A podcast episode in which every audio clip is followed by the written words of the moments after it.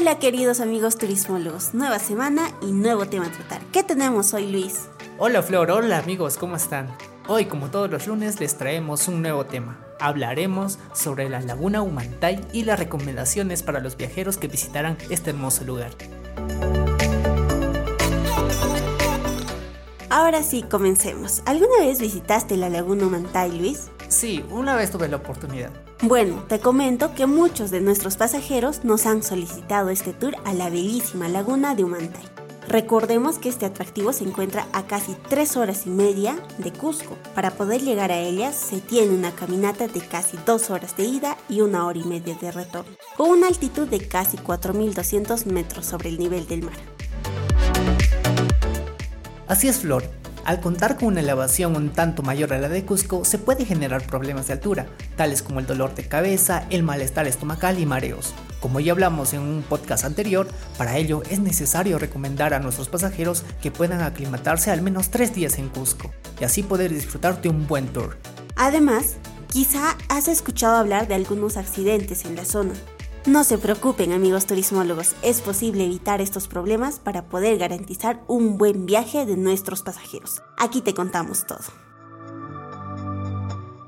Es muy importante que podamos dar a conocer el tour a los pasajeros con anticipación, es decir, poder contarles sobre la altitud, los riesgos, lo arduo de la caminata y lo que necesitan llevar al viaje. Muchos de estos problemas se dan por el desconocimiento de la ruta. Por ello, al ser expertos en el tema, debemos explicar con lujos de detalles cómo es el camino para que puedan conocer también el nivel de dificultad.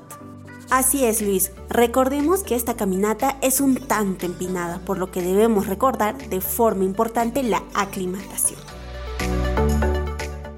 Otro punto a rescatar es que durante la temporada de lluvia el camino se torna un poco resbaloso, lo que significa que podemos caernos con facilidad. Para nuestros pasajeros será necesario llevar bastones que los ayuden a sostenerse mientras descienden o ascienden. Asimismo, esta información, como ya lo dijimos, se debe dar con anticipación y recordarlo al momento de iniciar la caminata. Cada pasajero es distinto entre sí.